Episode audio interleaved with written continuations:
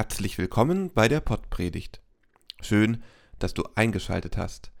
Robert Vetter und ich, Christoph Matsch-Grunau, sind Pastoren im evangelischen Kirchenkreis Delmenhorst-Oldenburg-Land.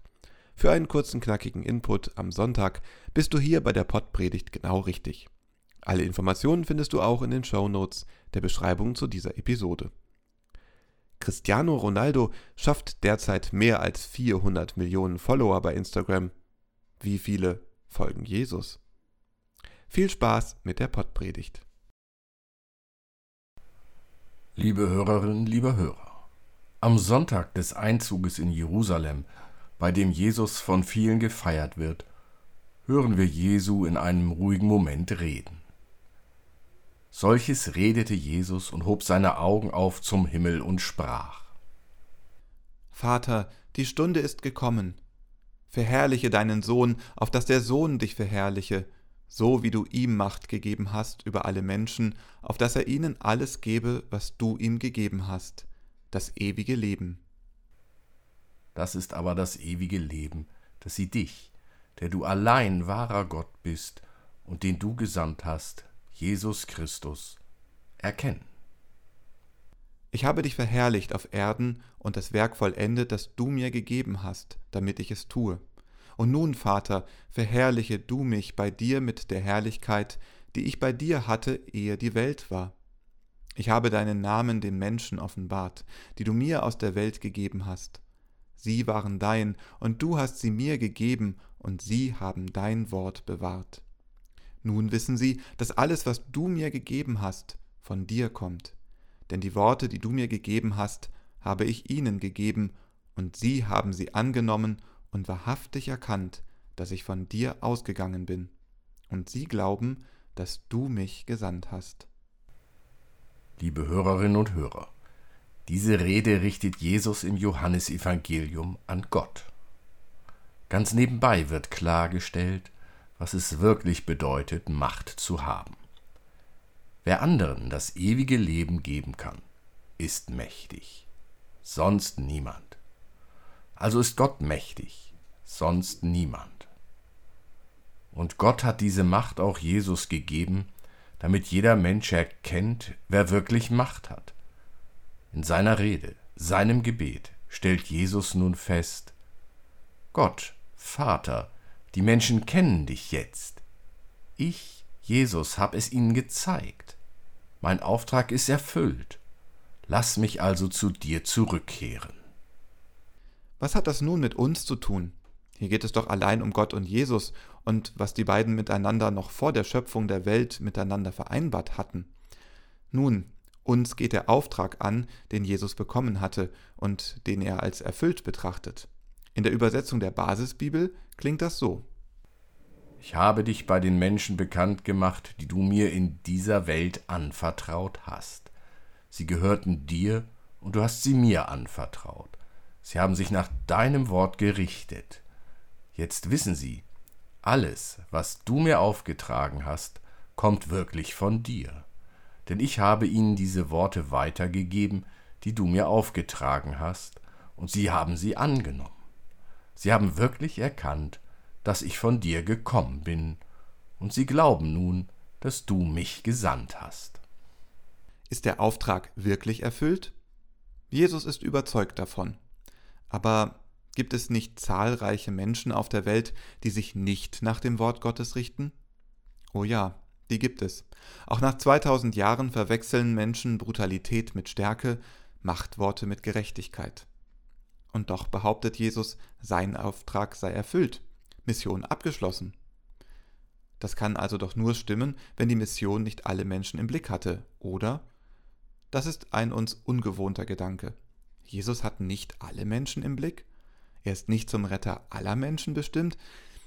Doch, Jesus hat alle Menschen im Blick, aber anders, als wir uns das vorstellen.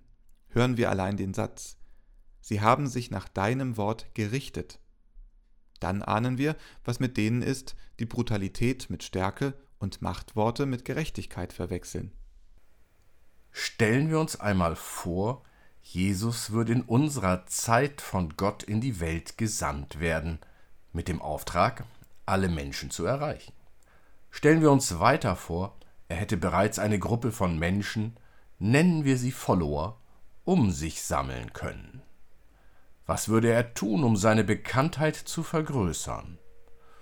Er würde bei Instagram oder TikTok einen Kanal anlegen und regelmäßig etwas posten.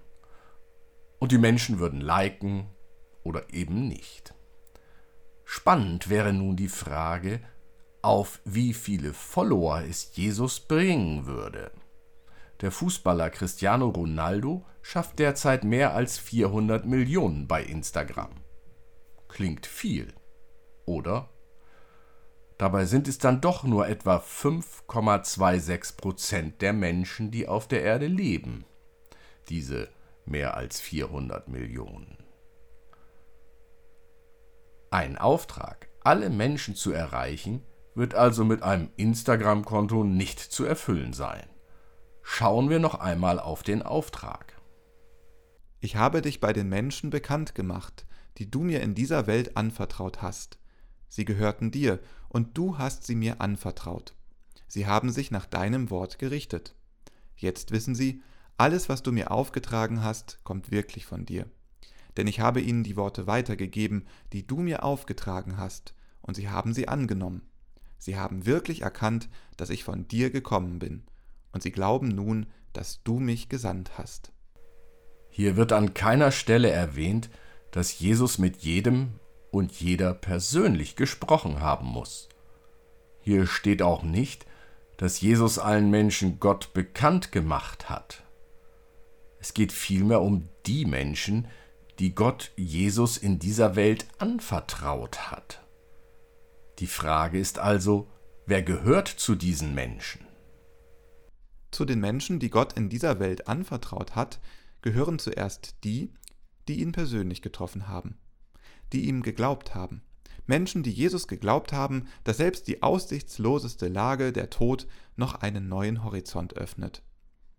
Viele waren es nicht, doch Jesus war überzeugt, diese wenigen, die er erreicht hat, waren für die Erfüllung des Auftrages ausreichend. Diese wenigen Menschen haben Jesus gehört und erlebt und immer wieder anderen davon erzählt. Und Jesus hatte ihnen immer wieder von scheinbar ausweglosen Situationen erzählt. Und mit seinen Erzählungen und Geschichten verdeutlicht, dass jede noch so verfahrene Situation doch immer auch neue Horizonte eröffnet. Diese wenigen Menschen haben verstanden, dass, so schwer es auch sein wird, egal wie tief der Karren im Dreck steckt, das Leben immer wieder neu Fahrt aufnimmt. Dies steckt drin in der Botschaft vom ewigen Leben. Das Leben wird neu, immer wieder, auch wenn die Dunkelheit über mir liegt. Gott hat es versprochen. Die Dunkelheit wird verschwinden und Leben neu möglich sein. Dies steckt in den Worten, die Jesus weitergegeben hat. Deshalb kann Jesus sagen, denn ich habe ihnen die Worte weitergegeben, die du mir aufgetragen hast, und sie haben sie angenommen. Sie haben wirklich erkannt, dass ich von dir gekommen bin, und sie glauben nun, dass du mich gesandt hast.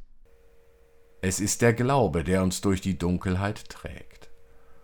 Und der Glaube der wenigen, die Jesus erreicht hat, war genug. Denn deren Glaube hat gereicht, um der Welt die Möglichkeit zu geben, Gott zu erkennen. Für Jesus war klar, erreiche ich wenige, glauben mir wenige, dann ist es genug, dann ist der Auftrag erfüllt, denn diese wenigen werden es weitertragen, das Wort des Lebens. Diese wenigen, die glauben, dass Gott durch die Dunkelheit hindurch neues Leben ermöglicht, nach dem Tod und gerade auch vor dem Tod die reichen aus, um allen Menschen die Botschaft zu bringen. Die Botschaft ist für alle hörbar. Was die Menschen mit ihr anfangen? Trauen wir der Botschaft? Glauben wir? Amen. Der Segen des Herrn und seine Barmherzigkeit komme über dich durch seine Gnade und Menschenliebe alle Zeit, jetzt und immer da und in alle Ewigkeit.